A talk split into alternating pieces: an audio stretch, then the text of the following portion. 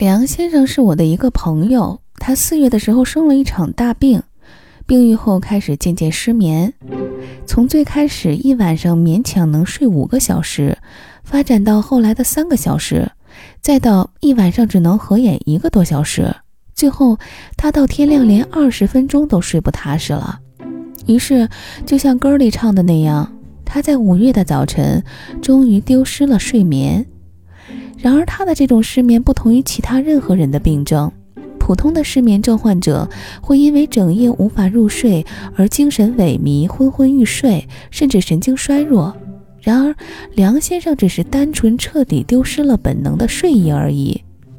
从五月至今，他尽管从不入睡，却也不曾感到丝毫的疲惫，没日没夜的如同打了鸡血一般精神，就仿佛他已经完全不需要睡眠这种东西了一般。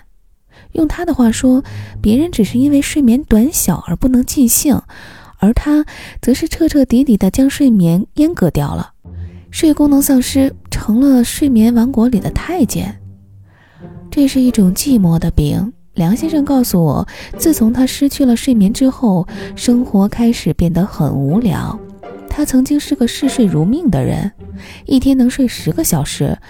然而，自从他彻底失眠后，每天的这十个小时就这样赤裸裸地空余了出来，就仿佛上帝每天往你卡里多打了十万块钱一样，你都不知道该怎么去挥霍它。梁先生今年三十出头，谈过几个女朋友，最后都宣布告吹。现在一个人住在一所公寓里，在确定自己失去睡眠后，他含泪把自己卧室的床给撤了。默默把它搬到了楼下的杂物间里。这本是一张很大很软的床，他花了很多积蓄买下了它。没想到现在不仅没有女人，连睡眠也没有了。于是这张漂亮的床就这么成为了一个占地方的奢侈品，让他觉得痛心疾首。现在那里被换上了一张按摩椅，他每天凌晨三点到四点坐在那里，对着墙壁思考人生。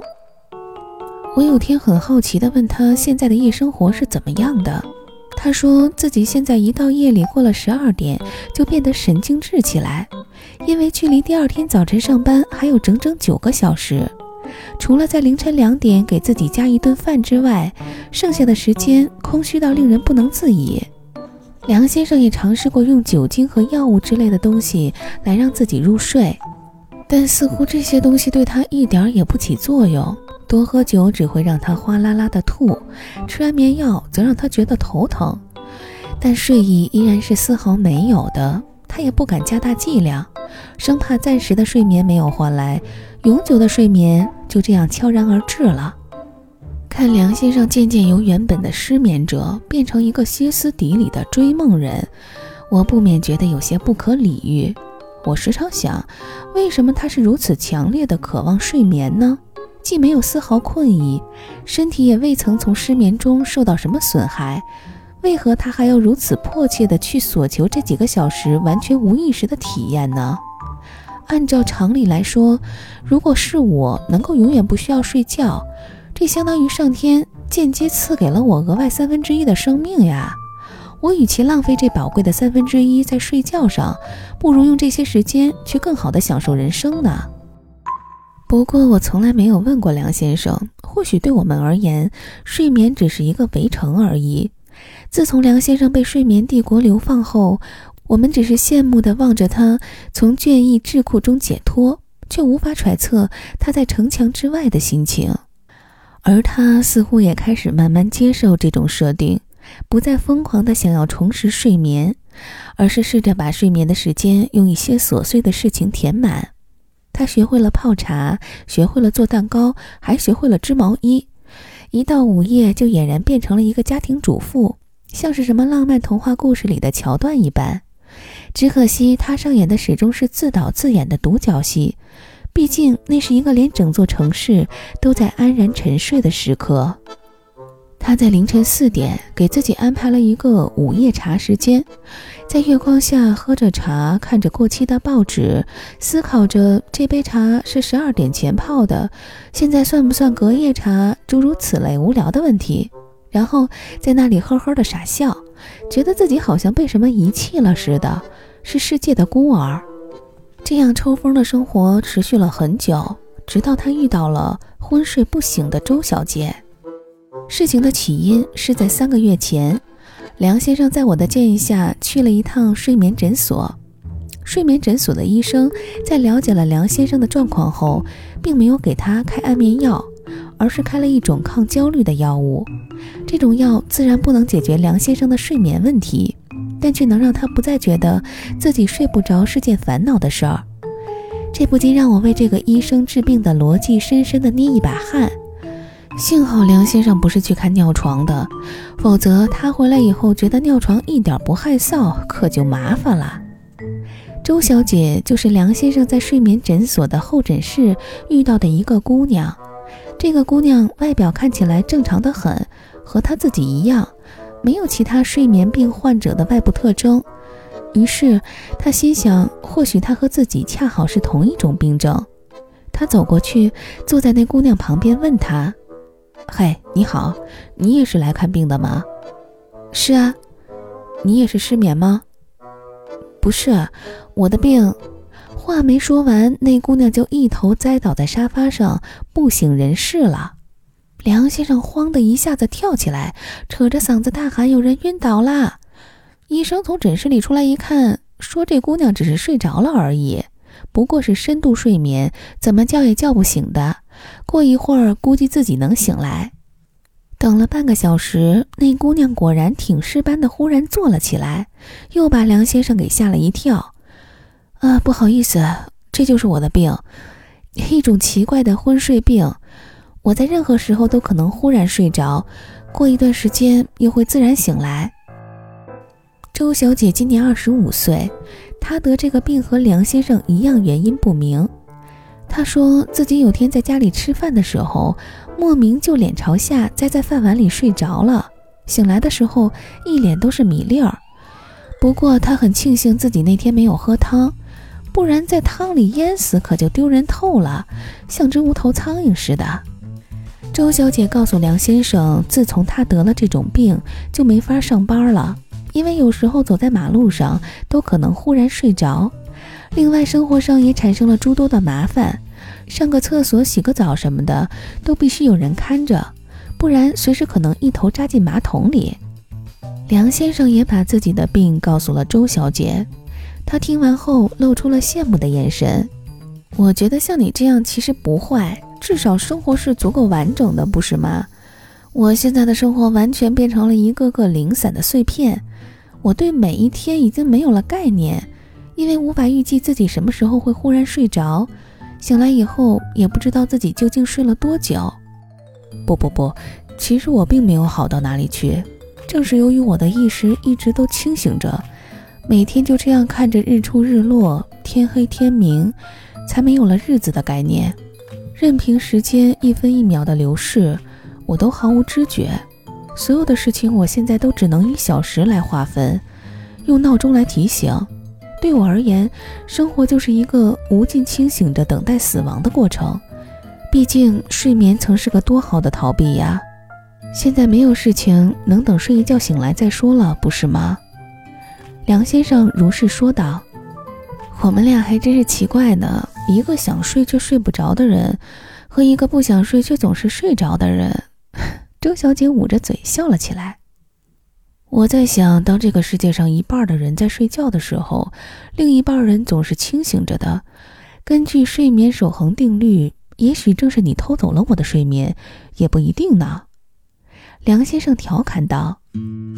他俩就这样在候诊室里聊了一个下午，整个过程还算是轻松愉快。期间，除了周小姐又忽然睡过去两次之外，在他们各自被医生开了一些抗焦虑的药物打发走之后，周小姐忽然问起梁先生有没有女朋友。没有，我暂时没有这个打算。为什么呀？虽然睡对你来说已经没有办法发挥它不及物动词的作用了，但你依然可以发挥它及物动词的作用呀。梁先生反应了半天，才惨淡的一笑，道：“嗨，还是算了。睡完女人后不能擦干净，睡上一觉，世界上没有什么比这个听起来更令人感到绝望的事情了。”最终，梁先生还是和周小姐在一起了。对此，我并不感到意外。我觉得，与其说是爱情，不如说是一种彼此的需要。周小姐需要人全天候照顾，梁先生需要人填满他的生活。就连梁先生昂贵的床，也需要物尽其用。白天，梁先生上班的时候，除了风驰电掣的上上厕所，周小姐大部分时间就在床上待着。晚上，梁先生回来了，她才能在屋里或者出门去活动活动。当然，梁先生必须时时刻刻跟着她，以防她忽然睡着撞到什么东西上。每次周小姐洗澡的时候，梁先生都会搬张小板凳坐在门口听里面的动静。为了不让自己看起来过于像个变态，他也会象征性的拿起一本书来，慢慢的翻着，尽管脑子里想的事情全然与书无关。周小姐睡着的时候，除了整理房间、做做家务以外，梁先生还会给她做吃的，然后摆在她的旁边，等他醒来后看他惊喜的表情。在其他时候，梁先生会和周小姐像正常情侣一样，一起坐在沙发上看看电影、聊聊天。唯一不同的是，周小姐总会在各种各样的时刻猝不及防地睡去，只留下梁先生一个人在一旁怅然若失。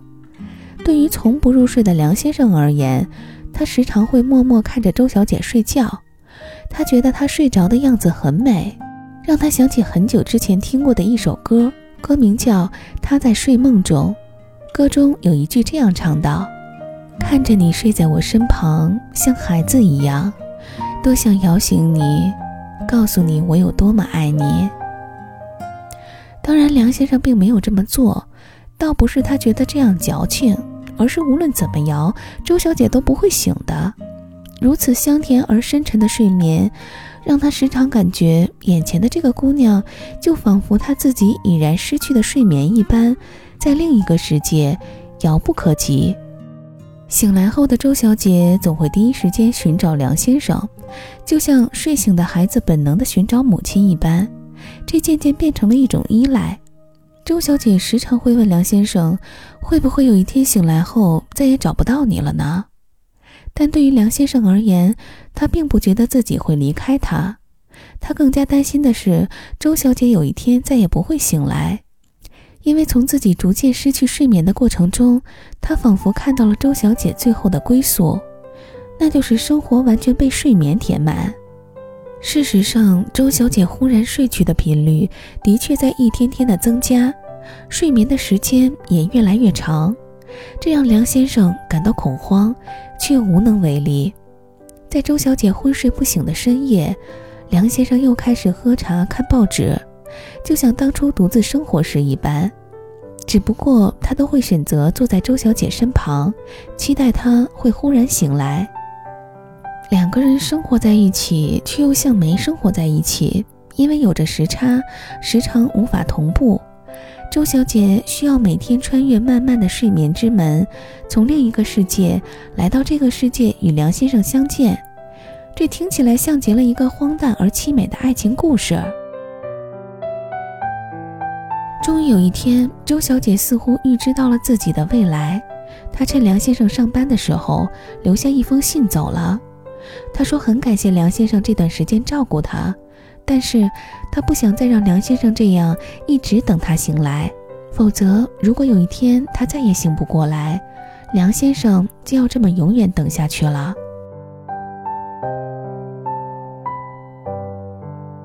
周小姐究竟是怎么独自离开的，以及她最后去了哪儿，都没有人知道。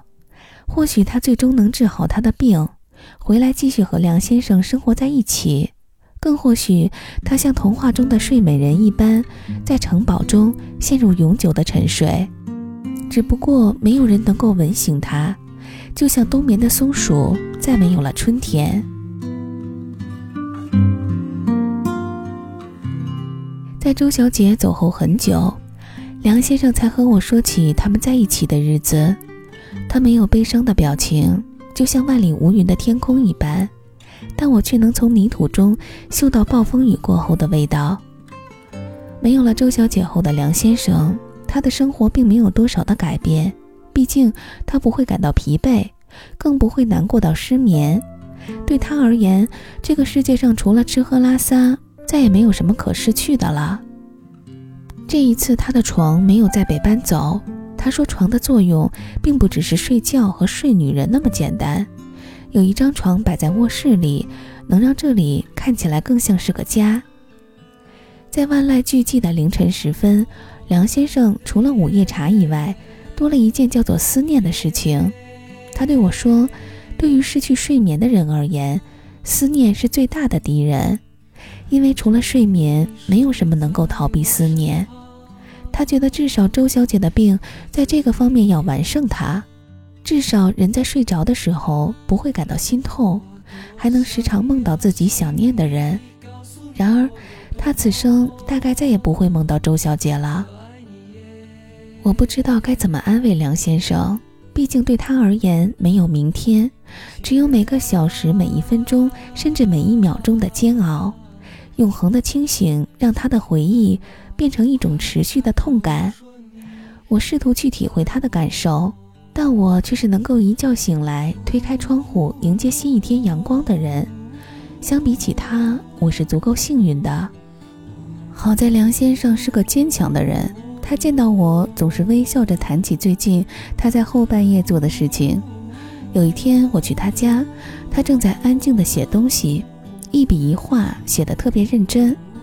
我问他：“你在干什么呢？这么投入的样子。”他说：“写日记有助于加强对每一天的直观感受。每晚九点准时记录过去二十四个小时发生的事情。”我提出要看看，他紧张地用手遮住本子，露出害羞的表情。但我并没有强求他，因为我知道这一定是他写给周小姐的自说自话。而此刻，客厅中音响里放的那首，他在睡梦中正唱到最后一句。我多想留下来，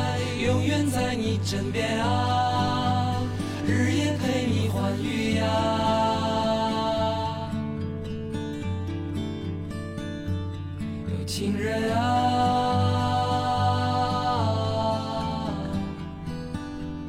看着我就这样绝情的老去啊。